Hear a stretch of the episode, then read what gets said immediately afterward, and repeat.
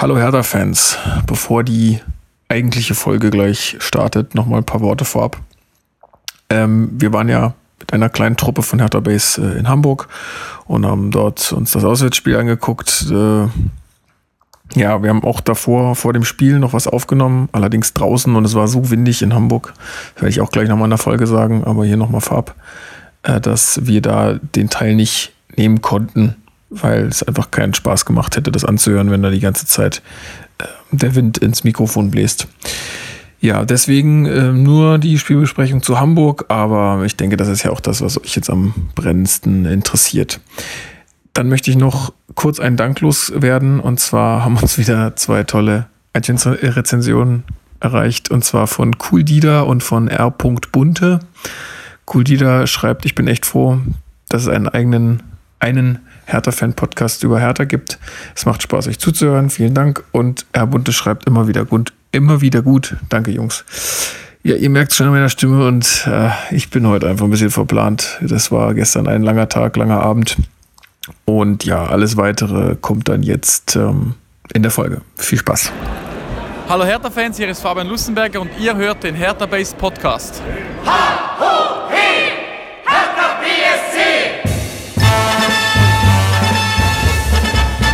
Hallo Hertha-Fans, hier ist der stimmlose Lukas äh, und ihr hört die Hertha Base Podcast Folge 36 mit dem Klingen. Ach Gott. War das nicht 64? Ich bin total durch. 63. Es ist auch so egal. Das ist 64. Das war es 64? Mhm. Ach scheiße, ist ja auch völlig wurscht. Naja, ähm, und mit dem Bimmeln von Subway im Hintergrund. Ihr hört es an meiner Stimme. Ähm, wir waren gestern beim Auswärtsspiel in Hamburg im Volksparkstadion. Mhm. Neben mir sitzt Christopher, sag doch kurz mal Hallo. Hallo. Und Marc, hallo. Moinsen. So, Alex ist gerade noch pissen. Der kommt aber gleich wieder. ähm, ja, wir wollen jetzt hier ein bisschen die Zeit nutzen, weil, ähm, wir, also erstmal von vor, vorne weg. Wir waren gestern, haben wir schon was aufgenommen. Nur leider ähm, war der Wind in Hamburg so stark, dass du diese Aufnahme eigentlich nicht verwenden kannst, weil es macht, es macht einfach keinen Spaß, das zu hören. Ähm, ja, und insofern haben wir uns jetzt entschieden, das nicht zu nehmen, haben da noch ein bisschen über das Freiburg-Spiel gesprochen und auch über unseren neuen, wahrscheinlich noch nicht offiziellen neuen Hauptsponsor. Ähm, haben auch über Weiser noch mal gesprochen, aber vielleicht kommen wir dazu ja auch jetzt noch ein bisschen. Ähm, ja, also gestern war ein bisschen doof. Also der Zug ist ausgefallen, gestern schon auf der Hinfahrt. Ähm, mussten einen IC nehmen. Da nochmal Grüße an die Firma, falls sie uns hören, mit denen wir die, die, Gelegenheit hatten, hinzufahren.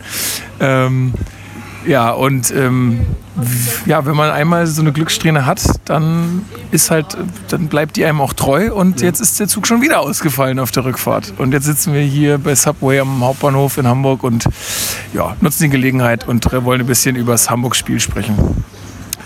Ähm, ja, kommen wir vielleicht erstmal zur Aufstellung. Ja. Gab es ja einige Überraschungen, Marc. Also zum einen hat Weiser, wenn du willst, kann ich es auch nehmen, wie du ja, möchtest. Ähm, zum einen hat Weiser für Pekarik rechts hinten gespielt, äh, Mittelstädt überraschend für Kalu. Und dann ist äh, quasi Darida auf die 10 gerückt, Lazaro nach rechts. Ähm, ansonsten Ibišević hat wieder gespielt von Anfang an, also Selke das zweite Mal in Folge dann auf der Bank. Ja, das waren, glaube ich, alle wichtigen Informationen. Ansonsten dieselbe Elf wie immer. Schäbre tatsächlich wieder draußen. Der hat diese Minute, dieses Mal aber zumindest ein paar Minuten bekommen am Ende. Ja, genau.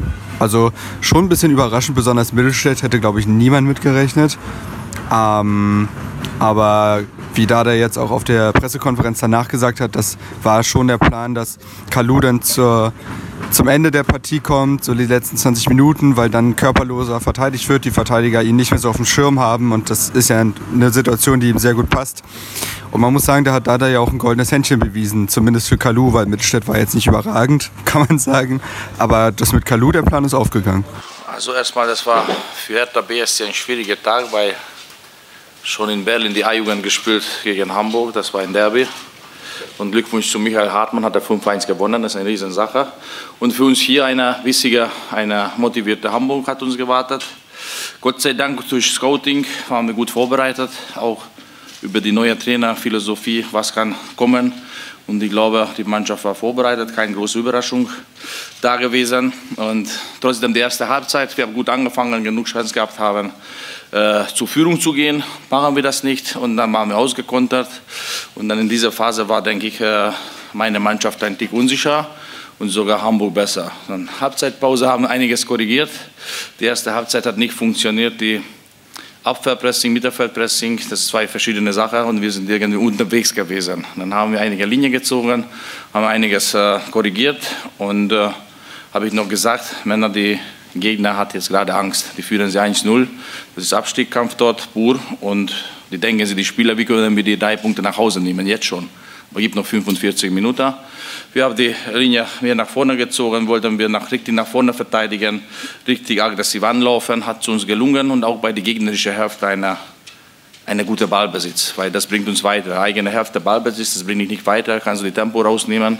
Aber äh, gegenüber einer Mannschaft, wo, wo ein Dick Angst haben, die Spiel oder die drei Punkte nach Hause nehmen, dann kannst du unter Druck setzen. Und das, das ist uns gelungen. Und bei dem richtigen Moment kommt die Tor von Tino. Ja, das hat einige Blockade gelöst. Ihr kennt jeder die Geschichte mit die 0 und 0 und 0. Und dadurch äh, die, die Dose öffnet, Tor war da und dann Salomon Kalou. Ich habe schon vor dem Spiel mit ihm gesprochen, habe gesagt, das wird so sein, wenn du kommst, dann brauchen wir dich, mach dich gut warm, weil die Gegner sind dann vielleicht nicht mehr so fixiert auf dich und hat der Tornase, Torrieger, hat ein wunderschönes Tor geschossen.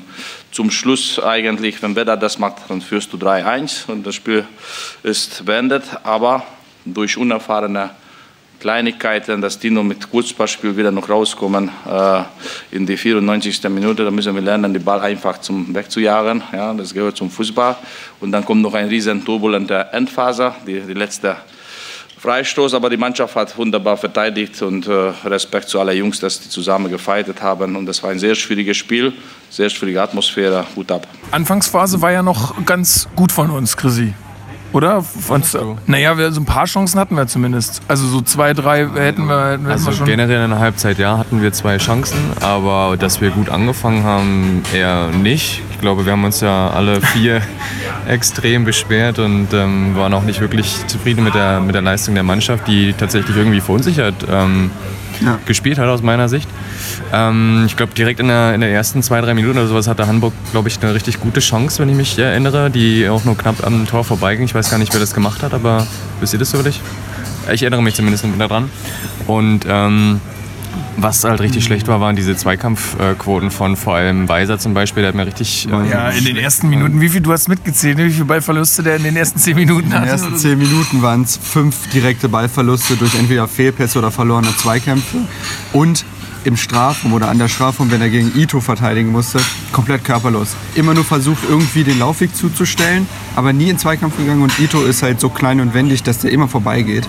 Und dadurch ist es immer gefährlich geworden, weil Weiser nicht in den Zweikampf gegangen ist. Und generell, um so ein kurzes Fazit hinter Weisers Leistung zumindest zu machen, das war, ich fand, das war eine Frechheit. Sorry. Ähm, der darf jetzt das zweite Mal in Folge wieder ran, kriegt das Vertrauen und der war der schlechteste Mann auf dem Feld, wirklich. Das waren, also ich habe es ungefähr bis zur 70. oder so mitgezählt. Das waren 10 Ballverluste, direkte. Ähm, kein Faktor gewesen. Nach vorne nichts, kaum was gemacht. Also er hatte vielleicht ein bis zwei Dribblings, die ansehnlich waren. Ansonsten. Hm. Ähm, Hat er seine Unterschrift schon gedanklich bei Leverkusen gesetzt, frage ich dich jetzt.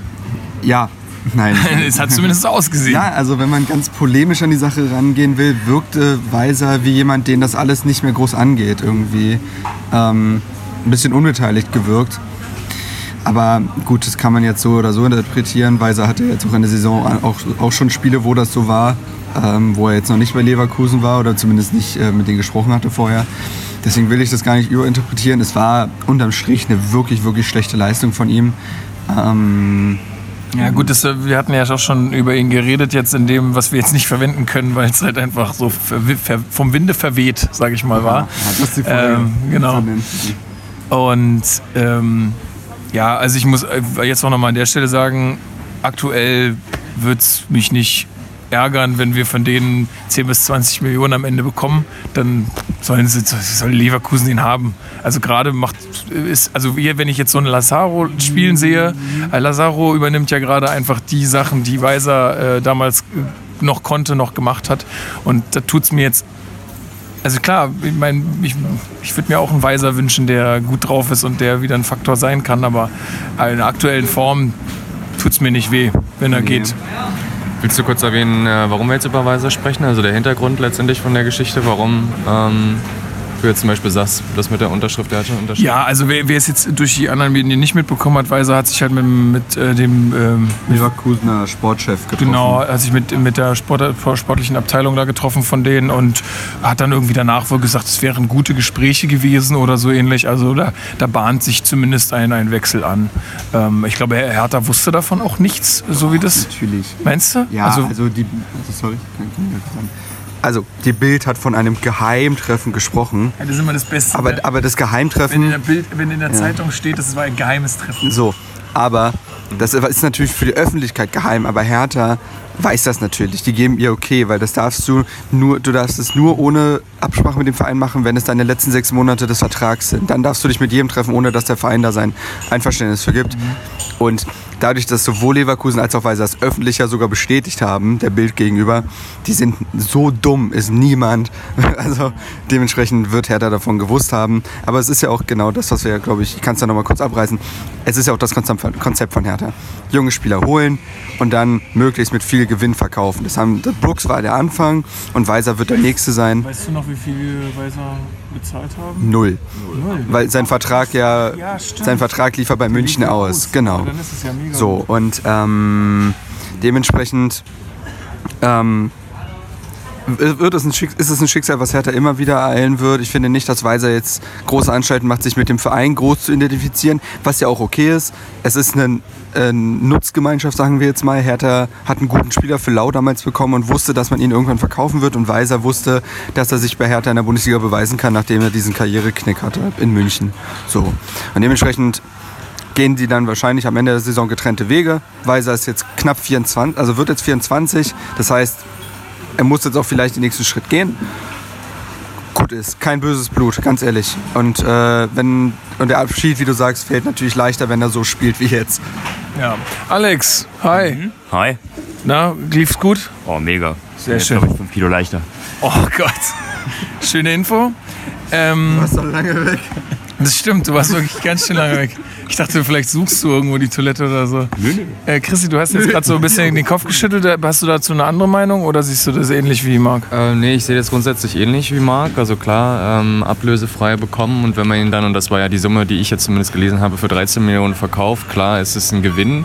Aber ich bin der Meinung, dass man für Weiser deutlich mehr auch bekommen könnte. Genauso wie für Brooks eben. Also 20 Millionen wäre halt schon schöner. Das ist ja auch noch nicht ganz raus, ne? Also, Genau, das ist halt die Frage. Ne? Aber also man, es kursiert ja das Gerücht, dass er da, oder ich weiß nicht, ob es ein Gerücht ist oder Tatsache, dass er eine festgeschriebene, also dass er eine Ausstiegsklausel in seinem Vertrag mit drin hat und innerhalb dieses Jahres, und das ist glaube ich auch die Krux, warum er sich ähm, jetzt schon oder jetzt gerade nochmal mit Leverkusen auseinandergesetzt hat, ähm, die er nur noch in diesem Jahr ziehen kann, wenn ich das richtig verstanden habe. Das ist jetzt, das steht im Raum, das weiß ich nicht.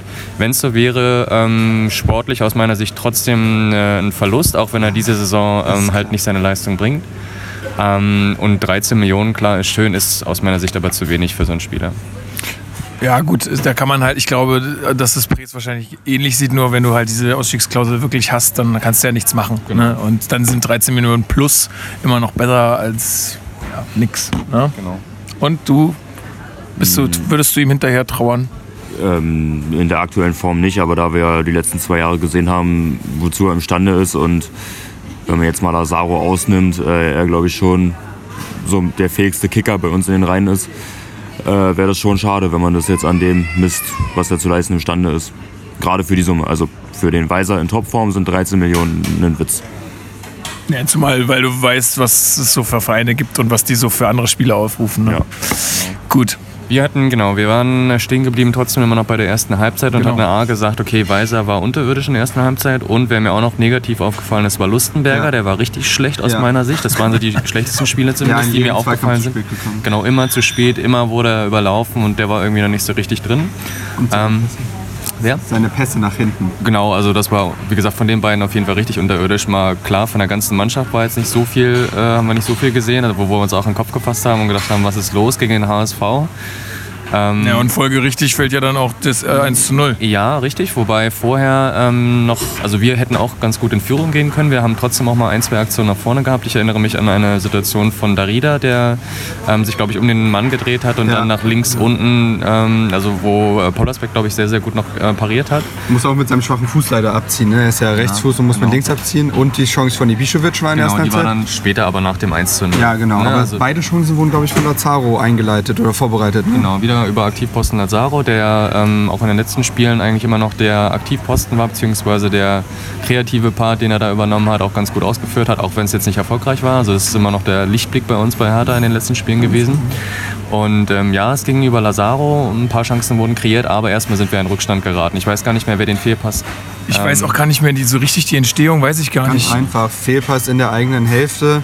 Dann spielt der äh, Hamburger, der den Ball bek- Da Costa, hat. glaube ich, war das. Also da, da Costa hat das Tor letztendlich gemacht, ne? Douglas Santos. Du- Douglas Santos. Genau. Ähm, also der, der den Ball bekommen hat von Hamburg, äh, spielt ihn dann rüber zu äh, Douglas Santos, der ziemlich freie Bahn hat, weil ich weiß nicht, Weiser war aufgerückt oder so. Auf jeden Fall war die Flanke äh, ohne Mann. Und dann macht es Santos tatsächlich auch gut. Also den, Nicht sogar getunnelt. ja, Jahrstein da zu tunneln in der Situation, bei dem Druck, der da auch am herrscht, der ist ja lange auf den Torhüter zugelaufen. Der muss, der, da fängt ja der Denkprozess an. Das war schon gut, aber halt eingeleitet von einem Hertaner Fehler. So. Und man muss sagen, das, auch wenn Hamburg, ich glaube, schon verdient in Führung gegangen ist, weil das war die Mannschaft, die mehr wollte, Auf jeden Fall. ähm, war es fußballerisch schon arm, die erste Halbzeit. Sehr viele Fehl Absolut arm. unglaublich viele Fehlpässe, keine Spielkultur. Äh, beide wollten, wussten nicht so richtig, was sie mit einem Ball wollen. Das war ja doch, das, war doch auch, also das war ja quasi die Ansage, die wir auch gemacht haben, dass es einfach ein Ja. grausames Spiel wird und Genau. genau so war es dann Man konnte davon auch. ausgehen, besonders wenn du halt. Ich will nicht zu sehr auf ihm rumreiten, vor allem weil es ja nichts Neues ist. Aber wenn Fabian Lustenberger wirklich jeden, jeden Pass zum Innenverteidiger und zum Torwart zurückspielt, was, was erwartet er sich davon? Also daraus kann ja kein Angriff entstehen, daraus kann ja keine Spielkultur entstehen. Und es ist auch nicht so, dass es diese Möglichkeiten nicht, also dass es keine anderen Möglichkeiten gäbe, Genau, dass Darida Hamburg jetzt alles so zustellt, dass du gar keine andere Möglichkeit hast, sondern es steht immer einer ja frei. Also diese berühmten Dreiecke, von denen immer geredet werden, die gibt's ja so. Und äh, ja, dann Wir, spielt. wir, sorry, wir haben lustigerweise ja auch immer reingerufen, Ja. wenn wir im eigenen Angriff waren. Hey, ja, Start steht frei, spielt zurück. Und so. prompt kam der Rückpass. nee, aber das hat. Es Es ist, wurde und das auch immer ist, applaudiert. Ich und glaube, das- wir haben die Leute um uns herum auch angesteckt. Irgendwann immer, wenn Jarstein mit Ball bekommen hat. Na, vor allen Dingen, es ist ja auch, also langsam ist es ja auch, äh, also ich weiß gar nicht, ob es dir nicht selber langsam mal auch irgendwann peinlich ist, weil es ist, war ja schon letztes jetzt äh, letztes Heimspiel gegen Freiburg, da haben die Zuschauer auch und für mein, also für meine Begriffe komplett zu Recht einfach die jetzt auch mal ausgepfiffen für diese Spielweise, weil das ist einfach nicht schön. Ja, du bezahlst da irgendwie 25 Euro und dann siehst du da so eine Grotte und es hat einfach was mit Einstellung zu tun, weil du das jetzt auch, auch sagst, äh, Lazaro ist irgendwie so der, der am meisten will. Der brennt immer. Ja, und das, das, siehst du, das siehst du auch, wenn er zum Jubeln dann in, in, in den Block geht und so, wie er die Mannschaft irgendwie mitreißt und sagt, komm, jetzt feiern wir nochmal mit denen und so. Das siehst Der du hat auf dem einfach Feld Bock gerade. Das siehst du auf dem Feld auch, dass der sehr viel kommuniziert mit seinen Hintermännern und so. Also, weil ich glaube, Lazaro, das hat auch falsche, äh, falsche Szenen, die wir mal äh, im po Podcast hatten, der Taktikblog über Hertha. Wir haben jetzt einen Artikel auch noch veröffentlicht über das Freiburg-Spiel. Und die haben halt über Pressing gesprochen und dass man Pressing lernen kann und dass Lazaro und Weiser, die ja von Guardiola und beziehungsweise von Salzburg äh, trainiert wurden im Gegenpressing, dass man das lernen kann und die sehr gute Beispiele dafür sind. Und das be- beweist Lazaro immer wieder. Das hast du in dem Spiel auch gesehen, besonders zweite Hälfte, aber auch in der ersten Halbzeit immer wieder angelaufen und hat einfach ein sehr gutes Positionsspiel gegen den Ball als Offensivspieler und das kann man lernen. So, und damit treibt er seine äh, Mitspieler die ganze Zeit an. Das ist schon beeindruckend zu sehen. Mit 21, mit 21. Mittelstädt ist jetzt auch 21 übrigens geworden. Herzlichen Glückwunsch. Herzlichen Glückwunsch. Kader ja auch Geburtstag gehabt, ne? Aber Stimmt, herzlichen Glückwunsch. Genau, herzlichen Glückwunsch an dieser Stelle. Gibt nochmal ungarischen Gulasch. ähm, nee, aber nochmal ein Wort zu diesem hintenrum spielen. Klar, also grundsätzlich ist ja so, dass du ähm, hintenrum spielst, um von hinten, hoch, äh, von hinten rum ein Spiel aufzubauen. Also Thema Sicherheit spielt da eine Rolle. Ähm, also das heißt, der Grundaufbau ist hinten einmal sicher stehen, sich den Ball zu spielen, damit die vorderen Spieler halt äh, die Möglichkeit haben zu kreuzen oder sich Räume zu schaffen, um dann den Ball zu spielen. Ähm, das Problem ist bei uns halt aktuell, dass wir einfach zu wenig Ideen im Mittelfeld haben, ähm, wie man den Ball halt nach vorne bringt. Und klar spielen sie dann halt immer weiterhin hinten rum, damit sie, also sie warten quasi darauf, dass sich vorne etwas tut. Nur dass aktuell sich vorne einfach nichts tut. Ja, ja. Genau. es ist diese Ideenlosigkeit, die wir aktuell haben. Also das ist das große Problem bei uns.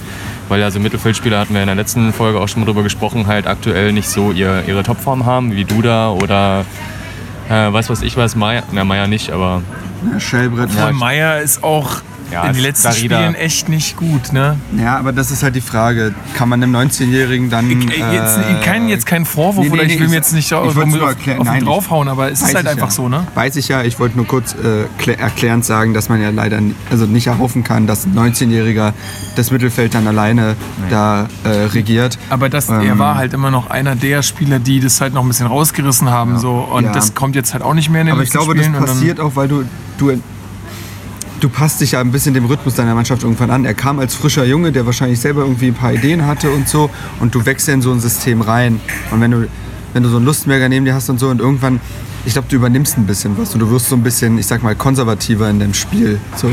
Und das ist, glaube ich, ein ganz natürlicher Prozess. Ähm, und ja, das war also die erste Halbzeit. Wir hatten die zwei Chancen über Darida und Ibišević, die auch gut waren, so muss man sagen, können beide Tore sein. Ähm, aber letztendlich hat Hamburg geführt und damit war, aber, war man aber auch irgendwie. Man hat sich jetzt nicht gefragt, wo kam das denn her, sondern wie gesagt, es hat die Mannschaft das Tor gemacht, die an dem Tag mehr wollte, zumindest in der ersten Halbzeit. Ähm, so und äh, ich war nach der ersten Halbzeit unglaublich ernüchtert, weil ich finde, das war diese, diese Halbzeit war komplett, äh, komplett der Ausdruck dafür, was in den letzten Wochen irgendwie ist. Diese Mannschaft scheint irgendwie an nichts so richtig zu glauben. Da ist kein Funke, da ist kein Feuer, da ist, das ist so phlegmatisch, das ist, das ist Dienst nach Vorschrift irgendwo. Hauptsache keinen Fehler machen und da- dadurch, dadurch stirbt sehr viel, weil alles so eingerostet ist, dass äh, diese ganzen überraschenden Momente, die sterben weg. So und das ist, das, Ich das macht, es macht, also um einen ganz simplen Satz zu sagen, es macht keinen Spaß. Es macht keinen Spaß.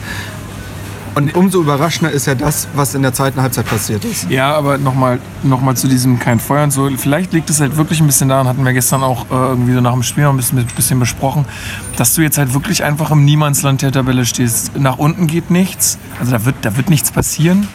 Ähm, und nach oben schaffst du es auch nicht richtig, beziehungsweise da, das ist auch irgendwie so safe und das, also das ausgegebene Ziel ist ja auch alles, ist ja alles noch im Soll und alles noch cool so. Da ist halt irgendwie, weiß nicht, ob da vielleicht nicht Ja. auch so ein bisschen positiver Druck fehlt. Natürlich, so. gar keine Frage, aber irgendwo erwarte ich von einem Profifußballer und einem Profisportler den Ehrgeiz, äh, das Beste aus seinen Auf jeden Fall, aber ich erwarte auch von einem Trainerteam oder von, von einem Trainerstab, dass die das irgendwie schaffen, die auch so in dahingehend zu motivieren.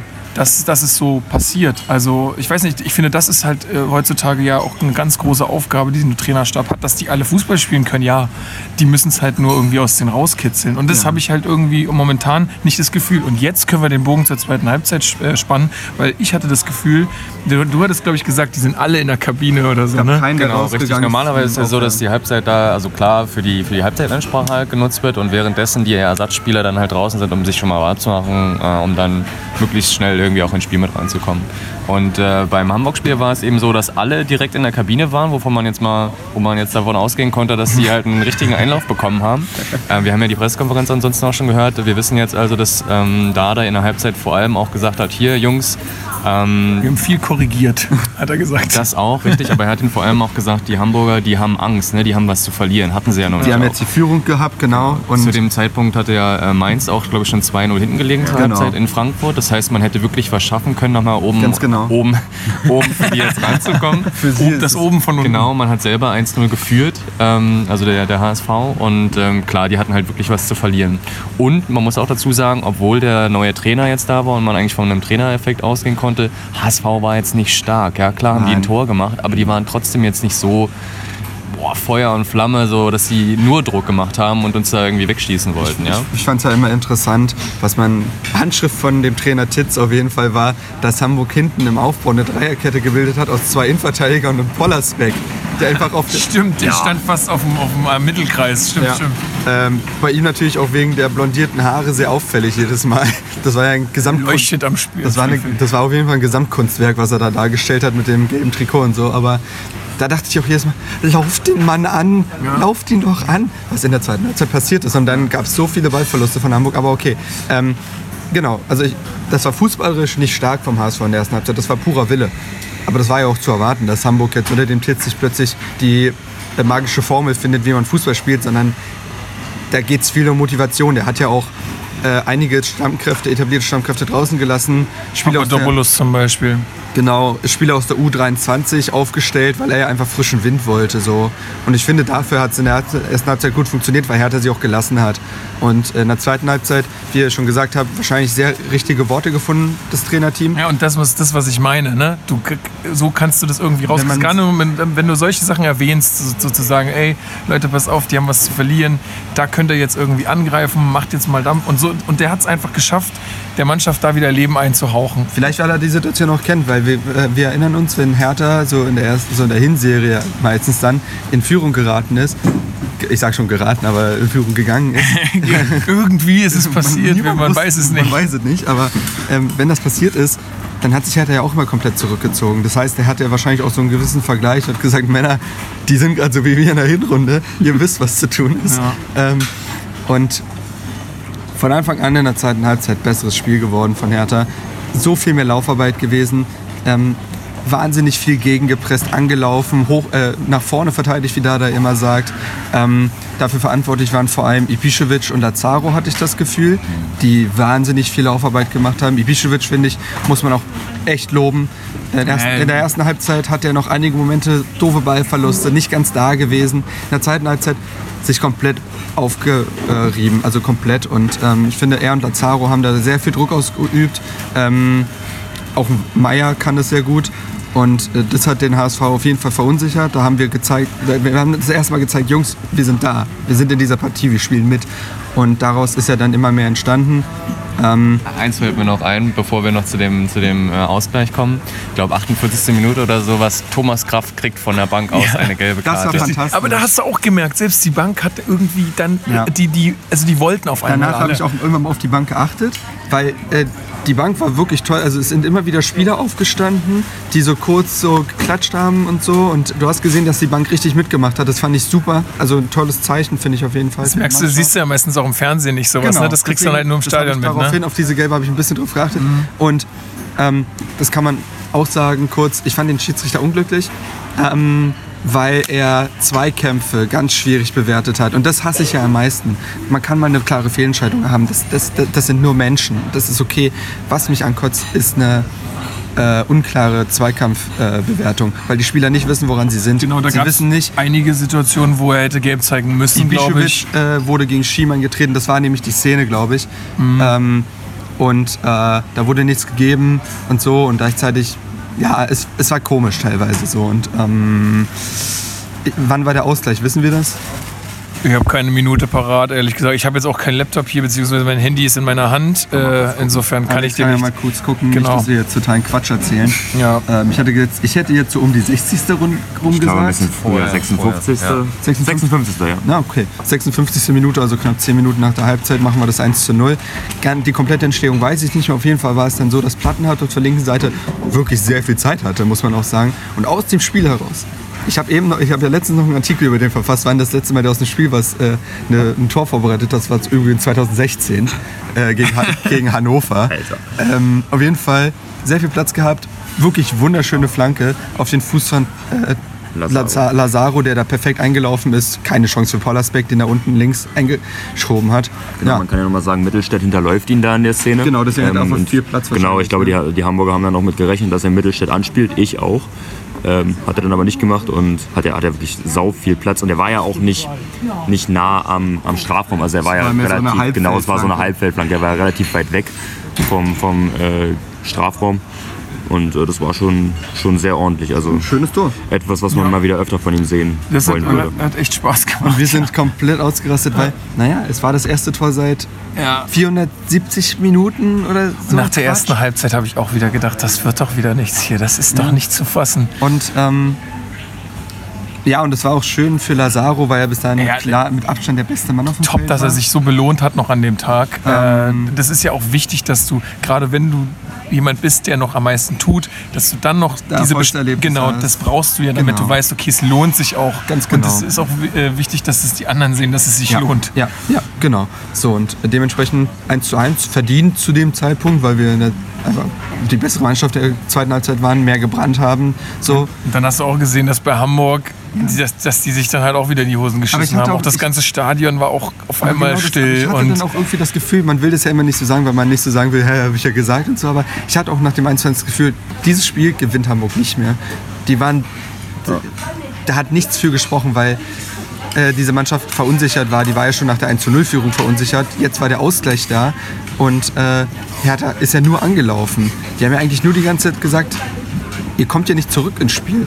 So, ich glaube, diese Körpersprache ist unglaublich wichtig. Und ähm, weißt du, wann das zweite Tor gefallen ist? 62. Dann 62. kam erstmal Kadu, ne? Kadu ist ja eingewechselt worden. Genau, für Mittelstädt ähm, muss ich sagen, super Idee.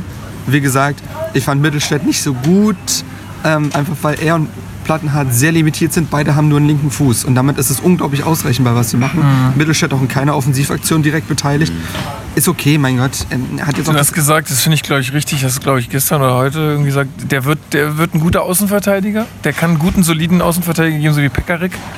Aber für die, äh, für die offensive Seite reicht es einfach nicht. Nein, Wenn du dir er- überlegst, dass Lazaro dasselbe Alter hat, Ja. dann ist es einfach. Das, also, das liegt wahrscheinlich an seiner Anlage. Also, der ist halt Ja, einfach nicht ja. so talentiert. Ja, Ja, und er hat Ähm, halt eine sehr, das kann sich vielleicht noch ein bisschen ändern, aber er hat auch eine sehr ausrechen, ausrechenbare Spielanlage. Du weißt immer, dass er mit links durchbrechen will. Bei Lazaro weißt du nie als Gegenspieler, was, was er machen will. Nie. Weil er so eine runden Bewegung hat, beidfüßig ist, schnell ist. Ähm, genau so. Und dann bringst du Kalu zu einer Zeit, wo der HSV verunsichert ist, wo er auch schon viel gelaufen ist. Ähm, so dass Kalu leichteres Spiel hat. Und das hast du ja auch gesehen, der konnte viele Dribblings äh, ziehen, wo er auch nicht wirklich angegriffen wurde, hat dadurch Bälle gehalten. Und in der 62. kommt ein Ball auf Meier. Ich finde, der setzt sich auch super durch in diesem Laufduell und spielt den Ball in die Mitte. Und dann ist es ein klassisches Tor, wo Kalu nur noch einschiebt. Und ja, da ist Kalu einfach da. Also Auch was für eine Übersicht Meier da hat. Also ich, er, er zieht dann in den Strafraum und ich denke mir die ganze Zeit, schieß doch, schieß doch. Und dann hat er da noch die Übersicht für Kalu und das ist einfach überragend. erster Assist für äh, Meier. Also erste Torbeteiligung in seiner Profikarriere. Und ich glaube, das neunte Saisontor für. Zehnte. Zehnte jetzt? Er ist jetzt zweistellig. Zehnte Saisontor für Kalu, das glaubt man immer gar nicht. Letzte Saison hatte er sieben, glaube ich. Oder Wenn du den.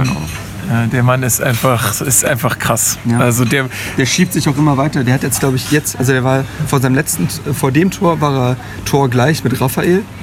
Und jetzt hat er ihn überholt. Also der schiebt sich auch in der ewigen Torjägerliste immer wieder nach vorne. Er ist jetzt Platz sieben oder sechs oder so. Das Der holt den Micha noch rein. Aber ja, dementsprechend ähm, ja, 2-1. Ähm, 2-1. Doppelschlag kann man auch sagen. ja, und da auch verdient. Also ich meine, wann, ich, weil jetzt, jetzt sagt wahrscheinlich wieder, ja, war doch erst vor ein paar Partien, aber wann haben wir das letzte Mal auswärts so ein Spiel gedreht? Also vor allen Dingen nach so einer ersten Generell- Halbzeit. generell erinnere ich mich nicht, dass, man, dass Hertha eine Mannschaft ist, die Rückstände dreht. Nee. Also habe ich wenig.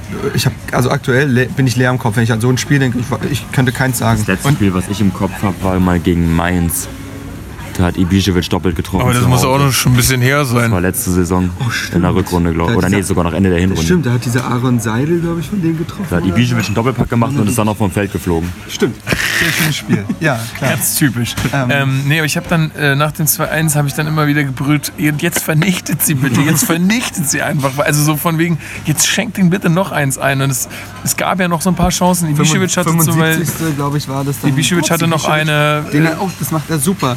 Er will nicht den Spitzenwinkel nehmen, ähm, sondern äh, zieht auch mal quasi nach innen und schießt mit links und den hält Paul Rasbeck auch super.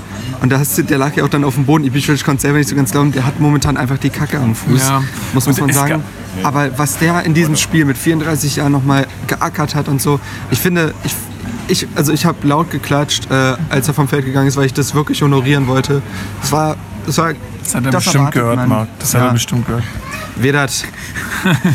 ähm, aber ja, nee. Und dann kam ja Selke einfach nochmal, um anzulaufen und so. Und äh, Ja, schade, dass man dann wirklich das nicht schafft, da noch das 3-1 zu machen, weil es nämlich am Ende noch, noch Wackelig mal wurde. wackelig wurde. Ja, also da gab es noch so, also einfach, was heißt wackelig, aber es, gab, einfach noch mal Chancen vom HSV so richtig, aber sie waren ja immer in unserem Strafraum. Genau, und dann, weißt du, dann am Ende fliegt dann doch irgendwie so ein Querschläger noch in die Ecke oder Das ist so. nämlich der HSV. Bei jeder Mannschaft, die würden 100 Flanken spielen zum Ende der Partie und das würde nicht klappen. Aber beim HSV geht die 100. Flanke, äh, kommt halt an. Ja. Eigentlich. Ich kann mich an eine Szene erinnern, ähm, da stand Pollersbeck wieder weit draußen und Kalu hat das gesehen. Hätte Kalu, Ja. hätte Kalu einfach den Pass gespielt, wäre daraus eine richtig gefährliche wollte geworden. Kalu spielt, äh, schießt dann aber kurz hinter der Mittellinie. Aber das wird dann so ein Kullerball. Also der Ball ist auch gar nicht in der Luft, der Genau. bleibt am Boden und landet dann halt im Kalu Nirgendwo. hat, Kalu hat kurz gedacht, er sei Marcelinho. Jetzt geht alles, Jungs. Ja. Jetzt geht alles, Jungs.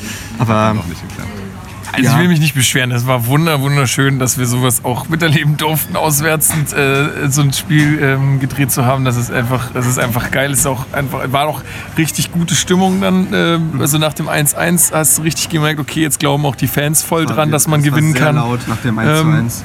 Der ganze, ich finde, das ist eben genau das. Ich will es nicht überbewerten. Wir können jetzt wieder so ein schnödes 0 zu 0 gegen Wolfsburg abliefern im nächsten Spiel.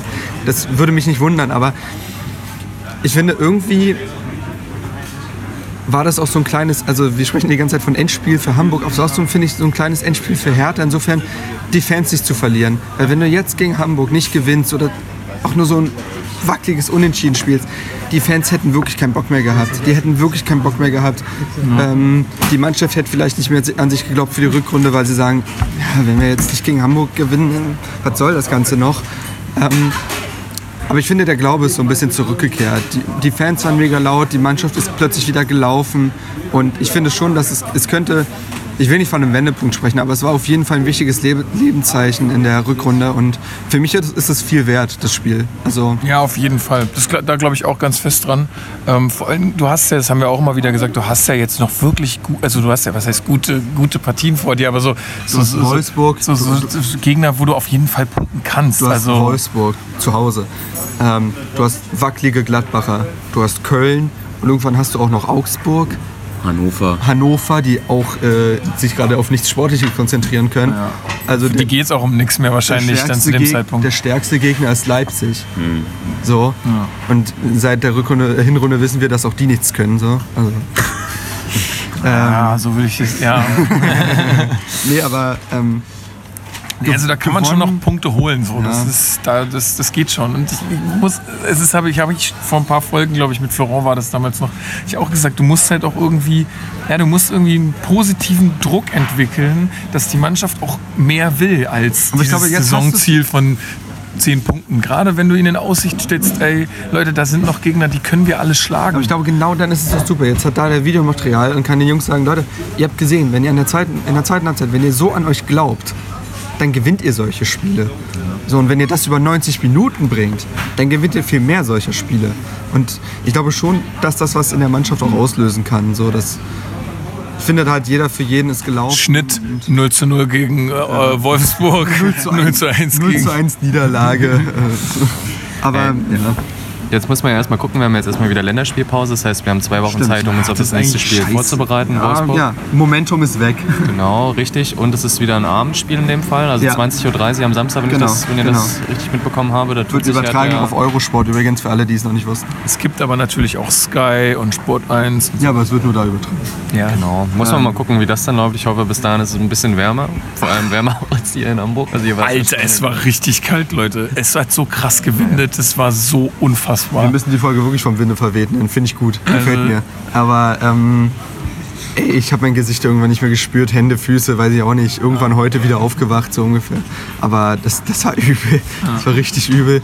Und ähm, Aber wie, wie, wie, also ich meine, du warst ja schon öfter mal in Hamburg Mhm. im Stadion. Wie war- habt ihr es so empfunden? Wie, wie hat euch das so gefallen insgesamt? Grundsätzlich ganz gut. Also ich glaube, das hatten wir auch in der Halbzeit schon gesagt. Also dafür, dass äh, der HSV so einen schlechten Fußball spielt und so weit unten drin ist und trotzdem Zuschauer 50.000 ins Stadion 50.000. kommen, ist krass, ist bemerkenswert. Und ähm, ich persönlich könnte mir zum Beispiel auch sehr gut vorstellen, dass die Unterstützung auch in der zweiten Liga beim HSV Ja. ähm, ähnlich gut ausfallen wird. Wird man sehen, aber ähm, ich fand's, also ich fand das Stadion sehr schön eigentlich. Also ist ja ein reines Fußballstadion, hatten wir auch drüber gesprochen, wo die Trainingsplätze auch direkt daneben sind. Und ähm, ja, also ist ich fand es vom Grundsätzlichen her einfach sehr, sehr gut. Und ist bestimmt auch ein Stadion, was wir uns auch sehr gut vorstellen können Ja. in Berlin. Ich finde also, ich finde auch so ein, so, ein, so ein Ding in der Größe ja auch, irgendwie- oder? Was passt da rein? 55? 55.000. Genau, Genau. in der Größe wollen wir es ja haben. Genau, und das ist echt ist perfekt. Das ist echt perfekt. Aber ich glaube, dass Hertha nicht so ein schönes Stadion bekommt, weil HSV, das ist nicht ein Stadion aus dem Katalog, sondern das ist schon nochmal individualisiert. Dieses besonders Dach das ist Dach und irgendwie, So. naja. Ähm, die kriegen da eher was Aber es ist auch, FC Augsburg-Gladbach-mäßiges. aber es ist auch, es ist auch so ein Betonklotz, ne? Mehr oder weniger. Innerlich also, dann, ja, aber ich finde von außen mit der auch, Das- viel, das auch sieht- viel Glas. das sieht so, schön aus, weil ja. Mhm. Die haben ja auch die Geschäftsstelle im Stadion drin. Ähm, ja, genau, wie du sagst, ich war ja schon öfter hier, dann aber halt äh, dort, wo die Dauerkartenbesitzer sitzen, wegen meines Onkels halt, der Mhm. Dauerkartenbesitzer ist. Und ähm, ich finde, das ist ein wunderschönes Fußballstadion. Also so muss Atmosphäre sein. Das Mhm. ist wirklich cool. Überleg mal, wie weit oben wir manchmal standen. Und wir hatten trotzdem, sitzt du, bist du viel näher dran als im Olympiastadion gefühlt.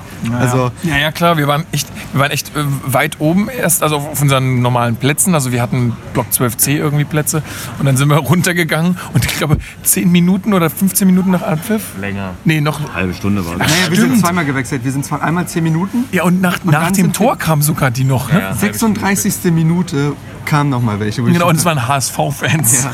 Die haben das Tor verpasst und mussten zwischen den ganzen Hertanner stehen.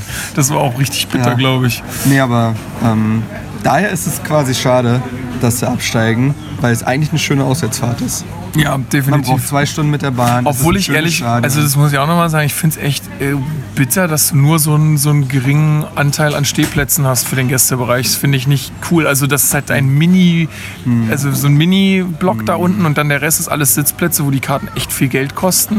Hm. Und ähm, ja, gut, gut ist, dass es nicht so doll abgetrennt ist, dass du auch, wenn du jetzt sagen wir mal da im Block 12c oder so Karten ka- holst, dass du dann immer noch so ein bisschen mit, mit den Auswärtsfans dastehen Genau. kannst. Das ist cool. Das ist echt cool. ja. Aber ähm, ansonsten finde ich das schon echt ein Unding, dass man da so wenig Stehplätze macht. Finde ich einfach schade. Würde ich mir, wenn wir ein eigenes Stadion bauen sollten, ähm, würde ich mir wünschen, dass wir das anders machen, auch in Berlin, dass du da halt einfach den Gästefans auch, weil dann, dann, dann hast du auch mehr Bock als Gästefan auch hinzukommen, wenn du einfach nicht so viel zu bezahlen musst, weil ich meine, eine Bahnfahrt kostet Geld, Benzin kostet Geld, Unterkunft kostet Geld und so. Das ist dann, dann auch schon alles richtig, also Ja, es- da es sollte- läppert sich, ne? Und Klar, und das sollte das Stadionerlebnis auch für Gästefans so gut sein wie möglich, weil das ist immer für die Stimmung auch zuträglich. Das muss man ja auch so sehen. Äh, klar, muss man, das muss man schon beachten. Ja, danach war die Stimmung war, ähm, also rundherum ums Stadion fand ich extrem friedlich. Ähm, ich fand es krass, dass dann direkt nach Abpfiff sofort Polizei mit Hunden vor die, vor die äh, Tribüne von den äh, HSV-Fans gegangen ist. Das nicht- Absolut deeskalierend, wirkt total super. Auf Naja, einmal du Leute. überlegst dir das zweimal, ob du, ob du, ob du aufs Feld rennst, wenn da Aber da, da hat keiner Anstalten gemacht, aufs Feld zu Ja, rennen in der Situation. Letztens, letztes oder vorletztes Heimspiel war das ja so, dass die alle aufs Feld wollten. Deswegen war das so eine Vorsichtsmaßnahme. Ja, ich finde es immer nicht so, also nicht, wenn du da schon mit Hunden Die haben sich ja stehst. im Block ja, die haben sich dann, ne? genau. Aber die Fans untereinander, waren, das waren keine Polizisten. Nee, genau, genau. Das da gab dann irgendwie auch Böller und nochmal so ein Lichtblinker irgendwie ist da rumgeflogen und dann. Zwischendurch hat Feuer gebrannt. Genau. Aber außerhalb des Stadions, wie du sagst, wo wir dann zurück zur Bahn sind, nichts. Nee. Gar nichts. Echt, also Da an, sich sogar HSV und äh, Hertha-Fans unterhalten. ja, fand ich echt angenehm. So. Haben wir zumindest nicht mitbekommen, ne? also dass da Krawalle war. Also man hat ja später dann auch in den Zeitungen lesen können oder auch in den Nachrichten generell mitbekommen, dass dann, ich weiß Hast nicht, du denn Nachrichten gelesen, während ich Bier getrunken habe, ne? genau, richtig. ähm, es gibt intelligente Leute, Die auf einer. So, das muss man jetzt auch noch mal kurz sagen. Chrissy hat einfach den Vogel abgeschossen. Wir sitzen im IC mit so einer, mit, mit äh, hier so ein paar Leuten da, die richtig hardcore äh, sich einen reingelötet haben. Und Chrissy sitzt da und liest ein Buch über Investitionen. Ich habe hab Kontakte gepflegt. Ja? Also ich weiß nicht, ob es euch aufgefallen ist, aber neben mir saß eine sehr hübsche Dame, die, Die übrigens Reklam gelesen die hat. rein, viel- rein wie- zufällig auch gelesen hat. Ja, die wie hat viel vorher hast die du diesen Kontakt gepflegt? sehr gepflegt, habe ich den. Ja, die, wir haben beobachtet. die ne? Dame hat vorher im, Sta äh, im Wagen gestanden, weil sie keinen Platz mehr gehabt hatte und hat gelesen. Und dachte ich mir, ja komm, passe ich mich äh, diesem Muster einfach an, setze mich dorthin und lese. Und ich habe dann noch den Platz freigemacht, damit sie sich da hinsetzen genau, und dann habe ich sie kurz angetippt und meinte, hier, Guter komm, Wingman, Lukas, guter Wingman. du liest ja auch, was liest du denn? Setz dich doch neben mich, da kannst du sitzen. so, und dann haben wir da eine Stunde nebeneinander gesessen gelesen. naja, ähm, Ja, schließen wir das ab. Also was äh, können wir zusammenfassen? Wir müssen das Positive aus der zweiten Halbzeit oder generell aus dem Spiel mitnehmen für ähm, die nächsten Wochen, für das Wolfsburg-Spiel jetzt in zwei Wochen. Und wenn das klappt, dann bin ich auch zuversichtlich, dass es wieder ein bisschen weiter bergauf geht. Wolfsburg liegt uns doch auch als Genau. Gegner. Also da hatten wir doch immer schon ganz positive Erlebnisse. Ansonsten können wir noch ganz kurz sagen, ähm, Erikas Eck waren wir danach noch essen. Kann man empfehlen, glaube ich. Also die Schnitzel waren gut, ihr habt äh, geschwärmt. Cordon Bleu war Äh, ich habe eine leckere Gulaschsuppe zu Ehren unseres Trainers gegessen. Ähm, kann ich auch sehr empfehlen. Äh, ist auch günstig und meine, die Bedienung hätte etwas aufmerksamer sein können Also teilweise. der, der, der, ich glaube, das war auch der Betreiber, der war super freundlich und nett. Also er meinte auch so, oh, wer muss hier den Gulasch essen? So. Der war cool drauf. Aber die weibliche Bedienung, es gab Leute, die haben schon mehr Bock auf ihren Job gehabt.